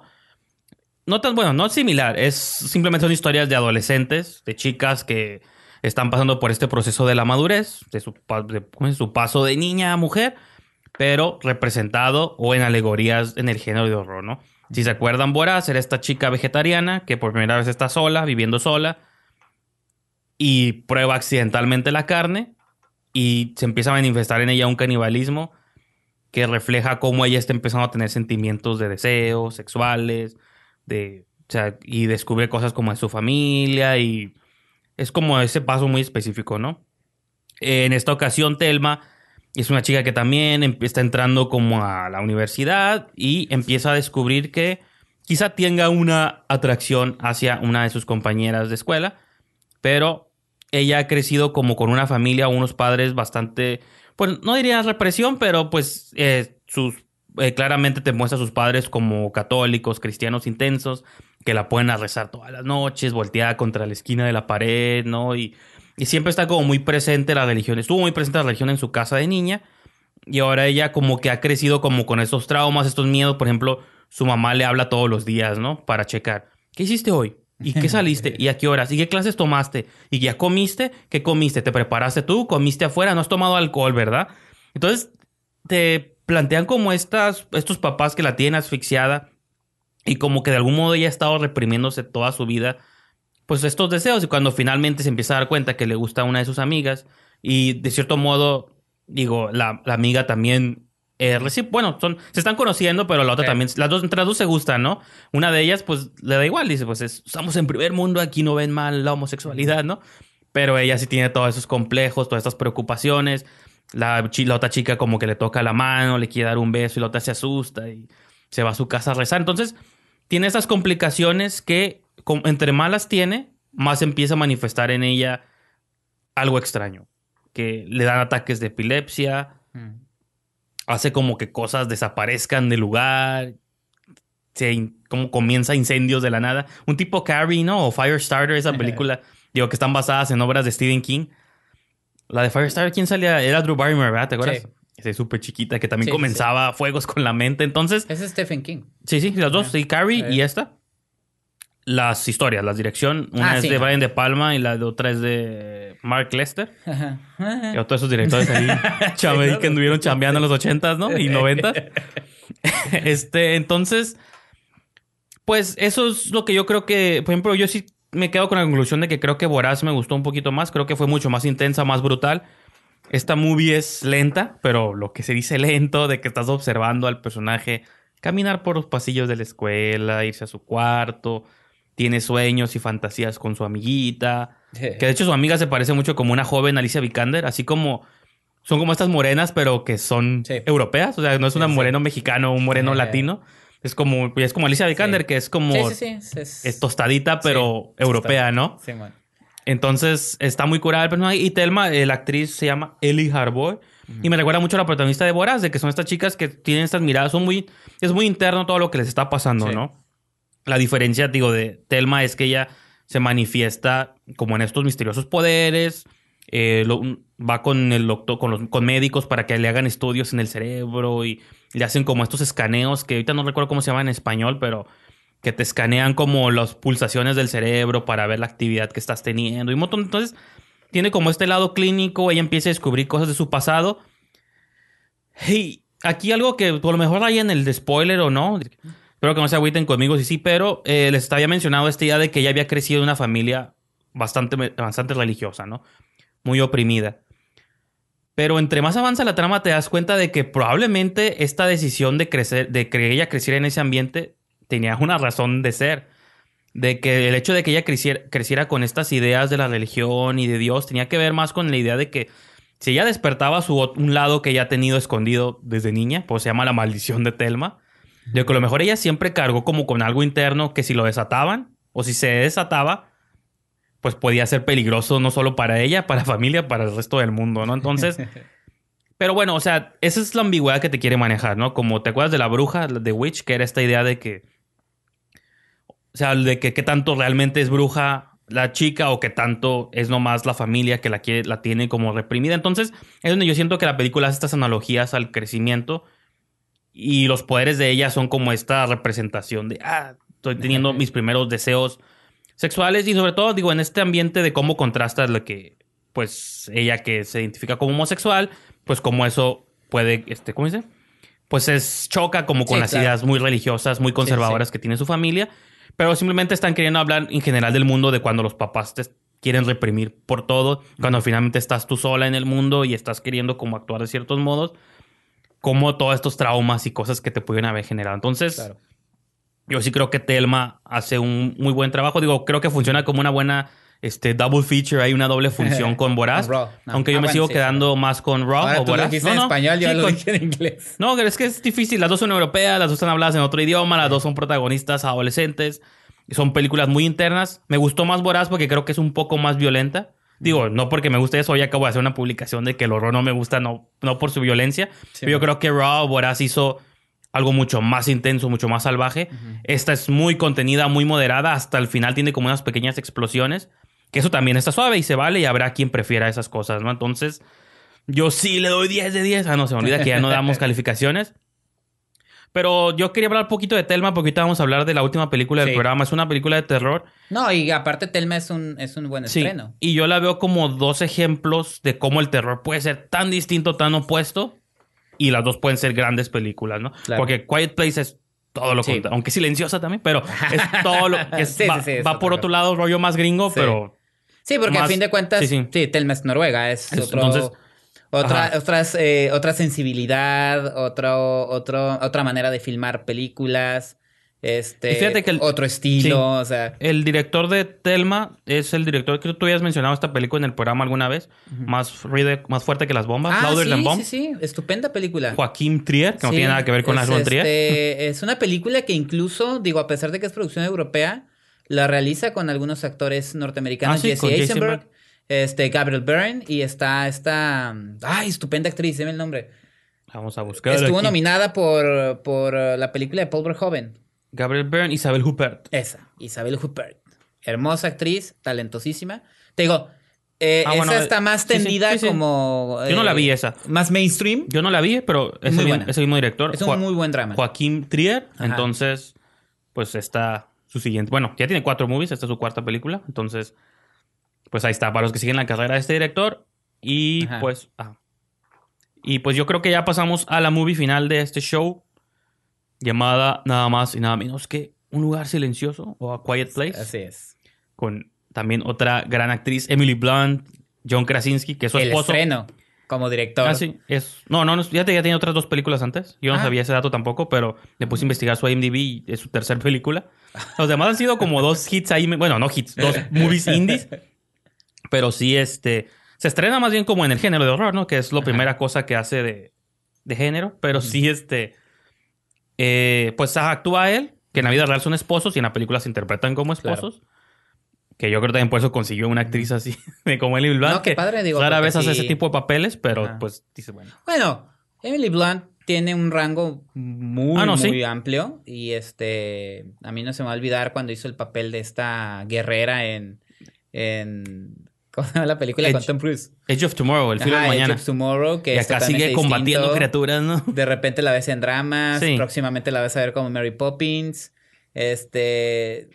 En esta película me queda claro que es una estupenda actriz. A mí me gusta cómo una movie puede estar suave, nomás Ajá. por ella. Porque, por ejemplo, Sí. yo me acuerdo mucho la de Blancanieves el Cazador Ah, y la de Chica en el Tren, que son movies que cierto. pasaron sin pena ni gloria en, en años pasados. Ajá. Pero yo creo que en las dos yo me quedé, o las, para mí las cosas que hicieron las películas fueron las actuaciones de ambas. Yo creo que, Emily- vean la chica en el tren, nomás por ver la actuación, el performance de Emily Blunt, Sí. como que se está desgarrando por una movie Sí, sí, que no lo merece. Ajá. Y en esa de Blancanieves también, o sea, la reina de las nieves y está muy curada su personaje, pero desperdiciado en Ya sé. una movie chafa, ¿no? Pero bueno, A Quiet Place. Eh, lo primero que llama la atención es precisamente que es una producción de Michael Bay. Eh, de, la, de la casa productora de Michael Bay. ¿no? Platinum Dooms, que Ajá, es con la que es lo que produce, estabas mencionando al su- principio del que programa. es con la compañía que ha producido su Sí. género, bueno, género. Llegó a ser la de Texas Chainsaw, produjo la de The Purge. los remakes de esos del Él, Nightmare sí, él hizo el remake de... de Jason. de, de Hizo Viernes Freddy 13. Krueger. Ajá. Hizo el remake de No- Nightmare on Elm Street Ajá. y Texas Chainsaw Massacre. Y los Y tres esas, cochinadas. y produjo las de The Purge. Sí. Este, entonces, digamos que es esta situación que se da y que, y que platicamos, ¿no? Es como la, la parte, o sea, él como director pues hace esas películas espectáculo llenas de pirotecnia, como productor pues como que le, le apuesta a cosas, incluso directores nuevos. Digo, Sí, sí, sí. John Krasinski no es nuevo, pero es un director relativamente joven. Igual él descubrió de algún modo... de- descubrió porque igual Marcus Nispel no ha hecho absolutamente nada de su carrera. Pero pues le da la oportunidad para que haga Texas Chainsaw Massacre. eh, Sam Bayer, creo que se llama el de, el de Freddy Krueger. Que son directores que él como que... Son directores de videoclips. Sí, tal sí. cual Michael Bay se inició en el mundo del espectáculo. Que les abre las puertas del cine. Creo ¿no? que la Pero- mejorcita para mí del grupo es la de La primera de... Viernes 13. No, fíjate que. Creo que. O sea, porque, bueno, yo me van a odiar los que son fans de estas franquicias. Pero siento que las de Viernes 13 no tienen, salvo las primeras dos, Sí. no tienen un estándar tan amplio como Ah, sé, para sé. salvar o destruir. Yo creo que la de Viernes 13 que él produjo está a la altura de las peor, de las mejores, Sí. o sea, de las peores. Es una más de la saga. O sea, Jason llegó a Manhattan, llegó al espacio.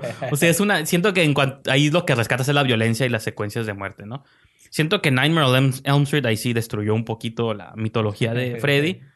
Igual con Texas Chainsaw, pues, pues X, o sea, ya está lo original, ¿no? Era innecesario una más. Pero bueno, Sí. quizás saliendo mi lado fan. Ajá, y como dices tú, bueno, están las de Purge. Ajá. Ouija también, no sabía que eran producciones de Platinum. No, Dunes. yo tampoco. Ouija 1 y 2, que la 1 es mala, pero la 2 creo que es. Flan- Flanagan la salvó un poquito. Que de hecho la volví a ver el fin de semana. Sí. Este, y sí está suave. Entonces, Y aquí, pues, lo interesante es que eh, de qué va la película. No, no quiero decir, espero no decir muchas cosas porque el misterio es parte Ah, esencial cierto. de la película. La cinta, vamos a decir prácticamente lo que vemos el avance. Se ubica en un futuro indeterminado en el que parece que la sociedad colapsó y es prácticamente unos parajes eh, ya desérticos. como Y en este Dead, paraje ¿no? desértico conocemos a la familia integrada por George Krasinski y Emily Blunt y tres hijos. Los Abbott. Ajá, los la Abbott, familia, sí. Y que eh, todas sus acciones dentro de este mundo apocalíptico las tienen que hacer sin emitir un solo En ruido. silencio, Por eso se llama un lugar en silencio. Y Porque en este lo, que, mundo... lo que acecha en las sombras Ajá, es, se base al sonido. Pues entonces, Sí. se supone que si tú haces un sonido. algo sucede. Ajá. Entonces, dentro de este entorno, ellos eh, sufren una situación que eh, este, provoca, vamos a decir, una situación tensa en la familia. Pues tal vez eso lo después podemos decir porque pasa temprano. Pierden un hijo, ¿no? Pierden un hijo Ajá. y después tres y de nos los- vamos Ajá, sí.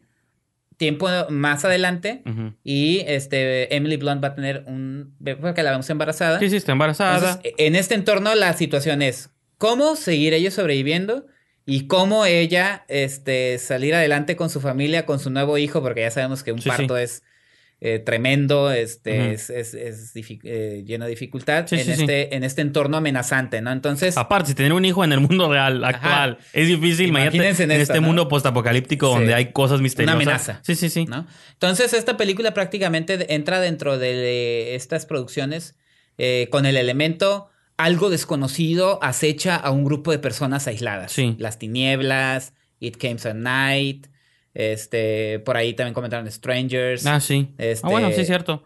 Eh, ese, ese tipo de películas. eh, ah, pues eh, la de M. Night Shyamalan, La Aldea. Ándale. Signs, Señales, Ajá, cierto. entonces, eh, te digo, no queremos decir más porque pues tiene sus, sus elementos eh, sorpresivos. Yo nada más lo que quiero mencionar es, eh, yo sabía o sentía que la película traía algo bueno precisamente por los actores.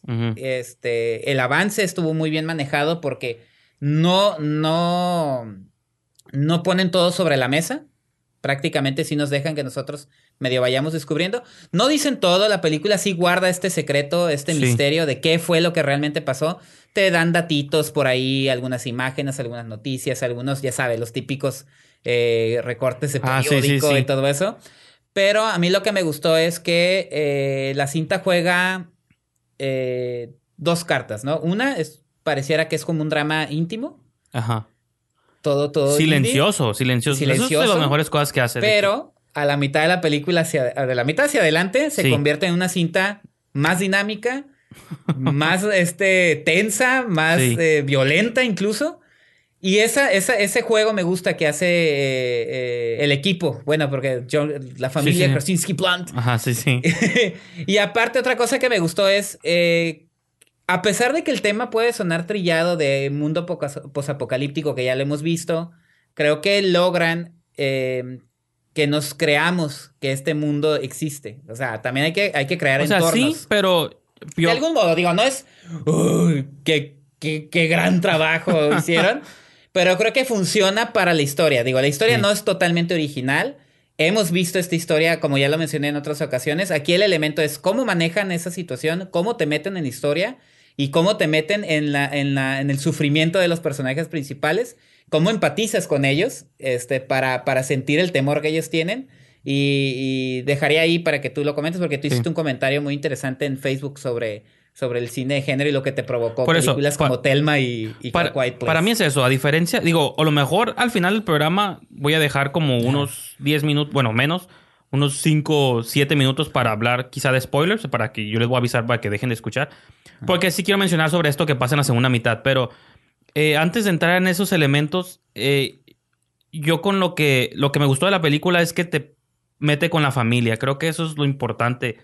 Aunque dices tú, sí, ya lo hemos visto antes, pero donde yo siento que falló las tinieblas y donde falló. It Comes at Night, es que, bueno, y otra cosa diferente que esas movies no hicieron, es que aquí desde el principio estás con la familia y te interesa lo que hacen las familias. En las otras películas, bueno, las tinieblas no, no me gustó, pero siento que trató de hacer un, sí trató de meter un poquito en la familia. En It Comes at Night, de plano, creo que todos eran muy misteriosos Sí. y no logré yo conectar realmente con nadie. Aparte, te pones ciertos personajes como malos y digo, bueno, o sea, no malos, sino como muy cerrados y, y creo que es difícil conectar. Aquí todo el tiempo estás con Emily Blunt, con John Krasinski, que son los esposos, hijos. y los niños, que por ejemplo, una, la actriz Emily St. Simmons, que habla con lenguaje de sueños, ella es sorda en la vida real, entonces es lo que me imaginé. realmente Me daba esa impresión. eh, estaba viendo yo unos QAs, unas preguntas y respuestas en festivales donde se proyectó la película.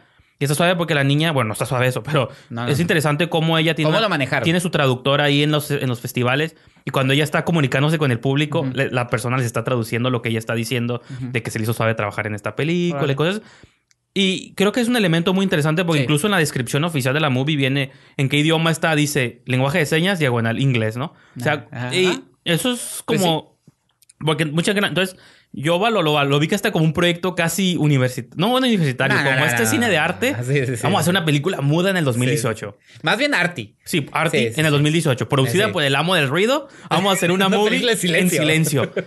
Y hay diálogos, pero como hasta la mitad al Ah, fin. sí, está perfecto, perfecto. Sí, ¿no? O sea, sí, sí, sí, totalmente. Eso está muy suave, muy... A mí se hizo Ajá. muy arriesgado. O sea, tan arriesgado está y tan mal termina que hasta vimos lo de la sala de un lado. Porque está tan exacto. silenciosa la Sí.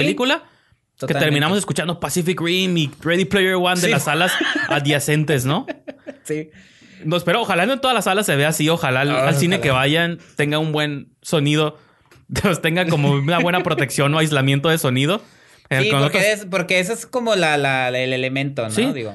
Que no me afectó ni me molestó. Eso también es señal de que es una buena movie. la película pero se alcanzaron a escuchar los balacillos y los Sí. láseres de otras movies.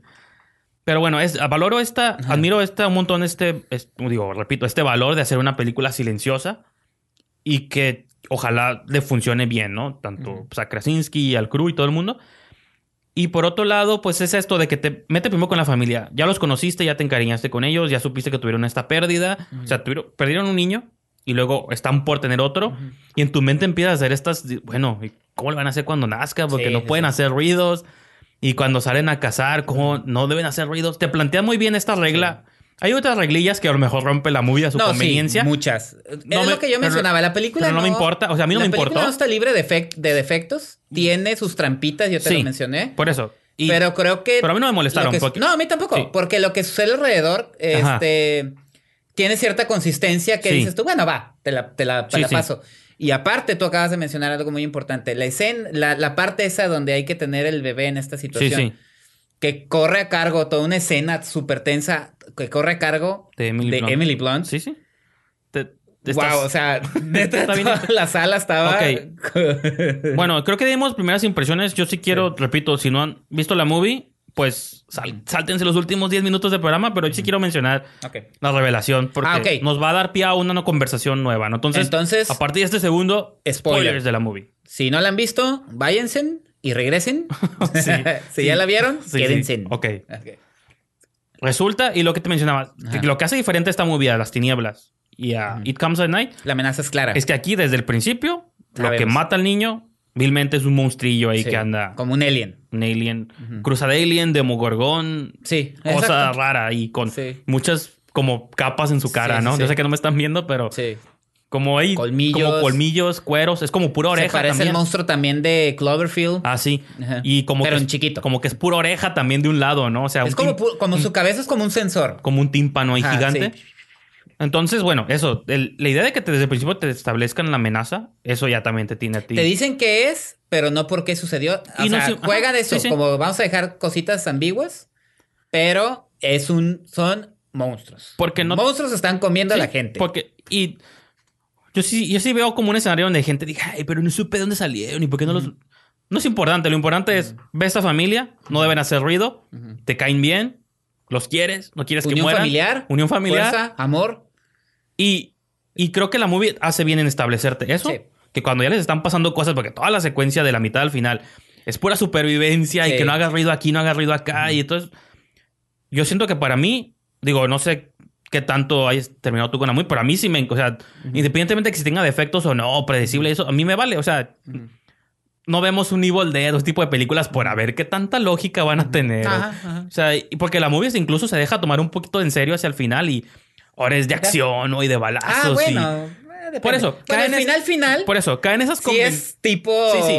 este caen Aliens, sí, sí. Resident Evil, ¿no? Caen De- convenciones de estas cosas de cine de acción y de empoderamiento de, de los supervivientes y Final Girl. Sí, y- porque al final, literal, termina Sí, sí. con un corte de cartucho Ah, sí. de una escopeta Ajá. eh, eh, Sí, por eh, eso. que tiene en sus brazos Emily Blunt. Sí, entonces- Como diciendo, vamos a patear traseros alienígenas. Pero yo siento que la movie sí se lo ganó eso, Ajá. pues. O sea, habrá gente que puede decir lo contrario. Yo creo que la movie se ganó eso porque también, bueno, ya tampoco hay mucho para estirarse. Está bien que la primera mitad sea seria, art- arty, como dices tú, y, y de pronto la segunda mitad Sí, ya sé. ya es de supervivencia. Ajá. Es un horror más convencional, pero yo, pues también que tiene de Más malo eso, pues. ¿no? sí, yo no, yo no siento que tenga nada de malo eso. O sea, en una era donde los block... Sí, el horror puede ganar Oscars con Get Out, puede ser intelectual Ah, hoy claro, claro, claro, Puede ser claro. intelectual como aniquilación. Este es un horror que yo siento que es cumplidor. E incluso gente en la sala aplaudió, ¿no? Entonces, bueno, muy Sí. lejos porque... Es que ese corte de Sí, sí, sí. cartucho al Sí, final. yo, escuché como padre. aplausos, suspiros, la gente estaba muy tensa en la sala. Entonces, repito, creo que la movie se gana todas las cosas buenas. Y yo, o sea, honestamente, y a lo mejor yo también siempre soy bien buen pedo, pero yo realmente no tengo ninguna queja. A mí me encantó la movie y sí está en lo mejor que he visto de Yo horror sí del te- año. No, no, yo no son quejas, son como que de- detecté fallas en la película, pero como no son tan graves de, ah, ya, ah, No, ya pues, me sacó. sí, sí, sí. Como que la redondeo, o sea, no es la mejor movie que he visto. Ah, no, pues no. No creo que sea la mejor movie del año, pero tú utilizaste una palabra sí eh, muy buena, cumplidora. Cumple Sí, sí. con lo que eh, más Sí. de lo que promete porque creo que se guardan muy bien sus, eh, sus cartas bajo la manga la película. Porque fíjate, Y te digo, cae sí en convencionalismos, pero creo que tiene ritmo. La película nunca cae, por te eso, es aburre. que yo, yo tenía ese miedo. Y no Ajá. por mí. Yo, digo, como fan del género, así como tú el mexicano Ajá. que hace, le- por otro les, Todo, acep- todo. les aceptas cosas que la gente normal no haría. Yo de pronto a los roles acepto cosas que la gente normal no haría. Cuando yo veía que la movie era tan silenciosa y tan seria y en la sala de pronto empezaba a escuchar gente hablando, dije, y yo también, todo el mundo O- estaba... o bufando. No, no, ya se oían voces y de ay, ¿por qué no hablan? No sé qué. Dices, chale, esta movie se va a pasar de arty. Pero no, la segunda mitad le Le suben... empiezan la- le- literal, empiezan los Sí, putazos. sí, le meten turbo. y ya es cuando vi que en la sala la gente ya estaba suspirando y gritando. Y entonces digo, ah, ya vi. Siento que lo hicieron. Yo realmente sí, creo que lo hicieron bien. Te pusieron en un lugar semiseguro y luego te Sí. metieron en la acción, ¿no? Y incluso queda abierto como a posibles secuelas. O lo- Sí, digo, ya sé que lo es- hagan. Seguramente Michael Bay lo va a hacer, ya con robots y todo, pero yo sí creo que no se enfoquen en que les expliquen de dónde viene todo. Más bien nomás váyanse por eso. No, y, y- y te digo, afortunadamente te- tenemos a cuatro buenos actores, porque los dos niños son muy buenos. Ah, sí. El niño también, el niño, su, su rostro te transmite el terror que está sí, sintiendo. sí. Eh, John Krasinski lo hace muy bien y Emily Blunt es, es estupenda. Emily Blunt es, es otro pedo ya. Sí, sí, la, no, mujer- sí. la la escena del parto, la verdad, está... Y es ella sola, con Sí. su cara. Sí, pues su- imagínate. Porque yo primero llegué a preguntar, dije, ¿cómo va a tener un hijo y no va a hacer Ajá. ruido? O sea, porque Sí. si no lo hace ella, mínimo el bebé lo va a hacer, ¿no?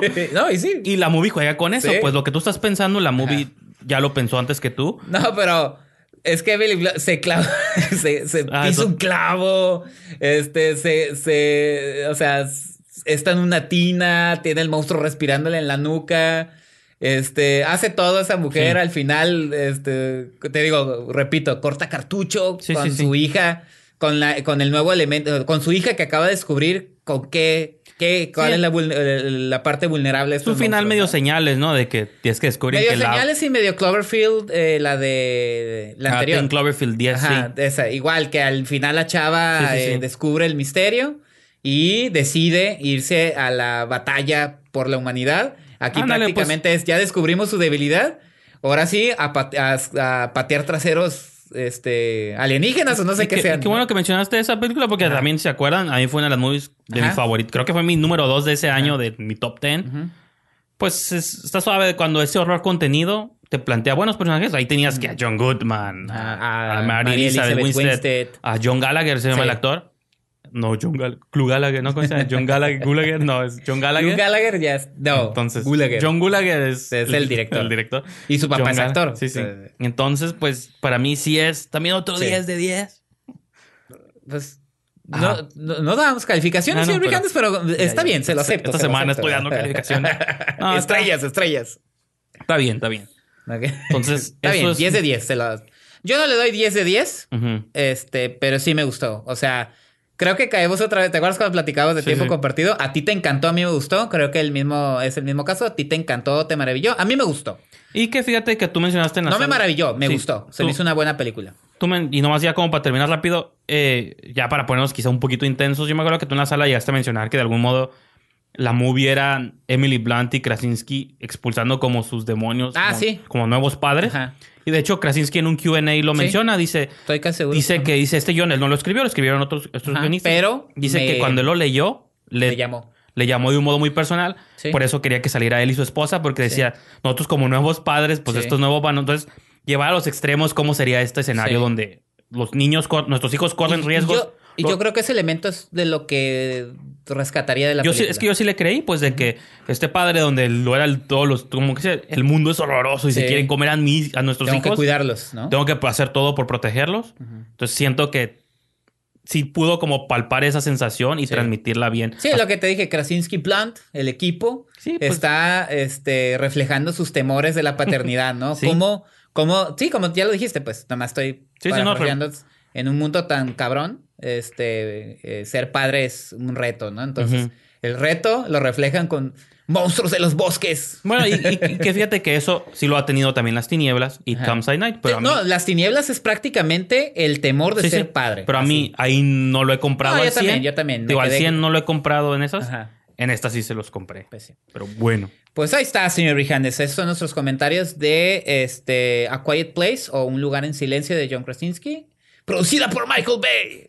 Qué chistoso. John Krasinski yo lo veía en The Office y ahora ya director. Ya se puso ponchado desde Sí, la de. desde la Ah, 13 y aparte ahorita 13 John horas. Krasinski va a ser eh, es el nuevo Jack Ryan en la Ah, en una no serie sabía. para Amazon Prime se Ah, sí. estrena creo que en un creo que en mayo también. Eh, mayo junio. Eso sí no sabía, pero pues. Ajá. Él es el nuevo Jack no, Ryan. está suave Es- porque empezó como este chavillo ahí Ajá. goofy en The Office y está sabe cómo está trascendiendo y pues Sí, ahorita ya. es, creo, de los lanzamientos fuertes de Amazon es Diablo Guardián Sí, y Tom Clancy, Jack Ryan. Ah, porque vale, es bueno, las que novelas digo, es como Ajá. un pseudo James Bond gringo, ¿no? de... Ajá, entonces hay que, hay, que, hay que ver los proyectos. Y Emily Blunt, Mary Poppins. Mary Poppins en diciembre. Así es. Entonces, pues ahí, ahí la dejamos, señor Brijandes. Este, ¿Dónde lo podemos seguir?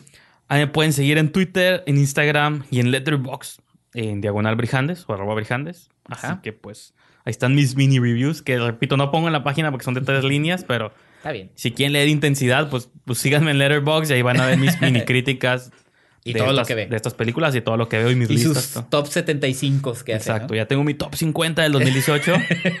y ahí está.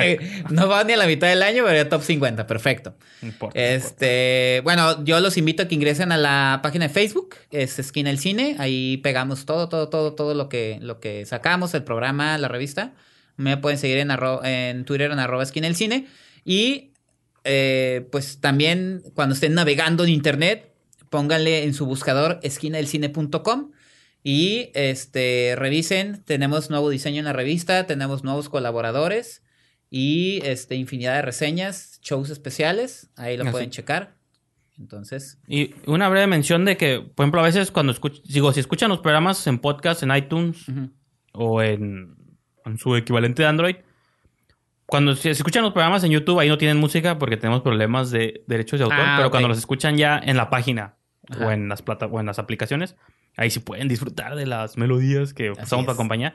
En, en YouTube las quito porque ahí siempre Sí, no nos tachan que los derechos de nos autor. echen a perder todo el show. Es que luego de pronto rola, a veces ¿no? pasa que las ponen y se oye ahí como, ¿por qué soy raro? Como que empieza en seco, como programa de radio, Ok, pero ok, ok. En, ya en, en iTunes y en esquinacine.com ahí sí pueden escucharlo ya con la música y todo. Digo, es un plus ahí que le estamos dando a Perfecto. esta nueva temporada, ¿no?